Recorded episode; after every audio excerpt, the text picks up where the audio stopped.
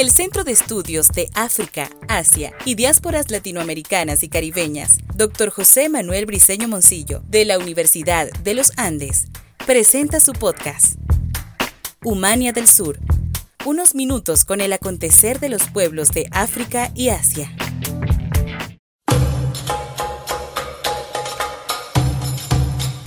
En este orden, seguimos eh, con el profesor Eric Núñez Lira, profesor titular jubilado de la Universidad de, Carabobo, ex decano de la Facultad de Ciencias de la Educación de la Universidad de, Carabobo, es especialista en estudios de África y Asia. Habla Eric Rodolfo Núñez Lira, profesor jubilado de la Universidad de Carabobo.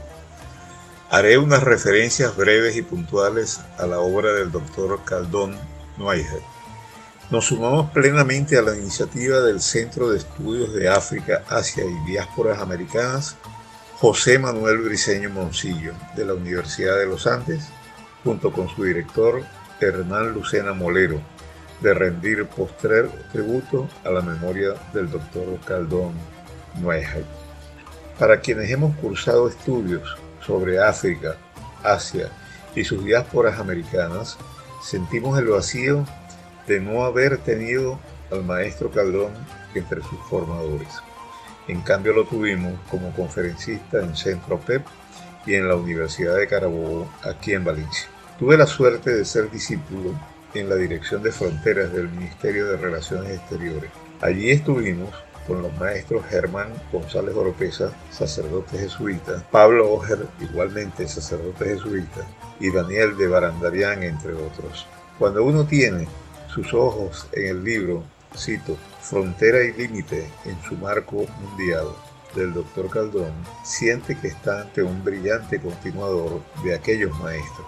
Diría que el capítulo tercero, cito, Evolución histórica del fenómeno fronterizo, es una gran síntesis de geografía, historia, ciencia política y relaciones internacionales en el marco de la nueva fronterología. Pienso que la obra más impresionante del maestro Caldón como trabajo histórico es su Bolívar y el Tercer Mundo. Contiene una rigurosa conceptualización del colonialismo, una tipificación novedosa del mismo tema, un claro enlace entre colonialismo e imperialismo y una relación progenitora entre colonialismo y capitalismo universal. Sin embargo, lo esencial es una lectura del discurso de Angostura que le permite ratificar los nexos de nuestra, nuestra América con el primer mundo, Europa. Pero también le permite, a partir de ciertos giros del discurso, entiendes el discurso de Angostura, establecer por distinción un segundo mundo cuya mejor expresión, aunque no la única, es el imperio otomano, y por integración constituir ese tercer mundo con nuestra América y el proceso profundo del segundo mundo. Allí está nuestra Humania del Sur. No puedo dejar de indicar la tarea investigativa del maestro Caldón como biógrafo. Es el caso de toda su peripecia investigativa sobre la fabulosa figura del general tachirense Rafael Inchauspe Méndez, mejor conocido como Rafael de Nogales Méndez, el personaje que después de Francisco de Miranda y Simón Bolívar es el guerrero venezolano más universal de todos los tiempos de nuestro interés ha sido la aventura de Nogales Bay bajo la media luna. Pedro Almarza, seudónimo del maestro Caldón, nos muestra la difícil trayectoria durante la Primera Guerra Mundial como alto oficial del ejército en el Imperio Otomano. El estrecho de los Dardanelos, Tartaria, Kurdistán, el Irak actual, Siria, Transjordania, Jerusalén, Líbano, Gaza, Sinaí son parte de una geografía bélica más extensa donde Nogales Bey trazó una hazaña admirable y desconocida. Nada más imaginar a un general declaradamente cristiano conduciendo tropas kurdas, árabes, turcas, musulmanas en general, con hábitos diferentes de guerra, alimenticios, de salud, de vestido, etc., nos da una idea de las dificultades a las que se sobrepuso durante cuatro años. Nos hemos acostumbrado al abordaje del tema globalización como un asunto netamente económico, financiero y tecnológico, capaz de arrasar con culturas, identidades y mentalidades específicas, propias y autodeterminantes.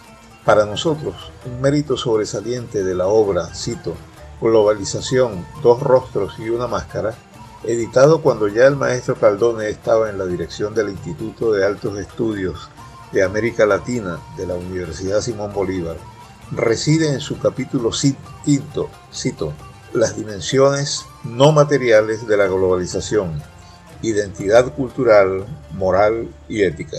Texto de mucha significación para entender los problemas del desarrollo en países latinoamericanos y los niveles de desarrollo alcanzados por algunos países asiáticos incorporando la perspectiva cultural. Hoy día es más transparente el papel de la dimensión cultural y de las identidades en los procesos económicos de creación de riqueza. Y los procesos de globalización dependen para su afirmación tomar muy en cuenta el cuerpo de valores en específicos contextos culturales. Ha, transcurrido ya un siglo desde que Max Weber nos enseñara que el capitalismo tiene un espíritu y ese espíritu estaba permeado por una ética protestante, sobre todo calvinista, hasta alcanzar ahora la discusión sobre lo determinante de las mentalidades en los procesos económicos y por tanto el papel de una ética de la confianza, el sentido de la misma para construir una sociedad de la confianza. En toda esta discusión estaba insertado nuestro apreciado maestro. Finalmente hay una obra institucional algo ignorada, editada por el Ministerio del Poder Popular para la Educación Universitaria en el año 2009, durante la gestión del ministro Luis Acuña. Cito, Bolívar y Atatur, Atatur y Bolívar. El maestro Caldón venía de la reciente experiencia diplomática como embajador en Turquía, periodo 2003-2007. Le pareció que una coherente culminación podría ser acercar a las dos figuras históricas de ambos países, Simón Bolívar y Mustafa Kemal Atatürk, colocando sus diferencias de tiempos y escenarios geográficos, entre otras, pero descubriendo semejanzas proyectables en un futuro de integración bajo condiciones y circunstancias comprensibles dentro del marco del tercer mundo. Este texto, redactado bajo una suave atmósfera plutarquiana, intentando construir paralelismos entre dos héroes, fue acompañado con trabajos del profesor Reinaldo Rojas sobre Bolívar y Mehmet Nekati Kutlu de la Universidad de Ankara sobre Ataturk. Profesor Hernán Lucena Molero, el director del Centro de Estudios Aspiramos con entusiasmo que la biblioteca Caldón Noejet se constituya en lugar de acopio, divulgación y encuentro sobre la obra édita e inédita del maestro recientemente fallecido. Para no abusar del tiempo previsto, es todo por ahora.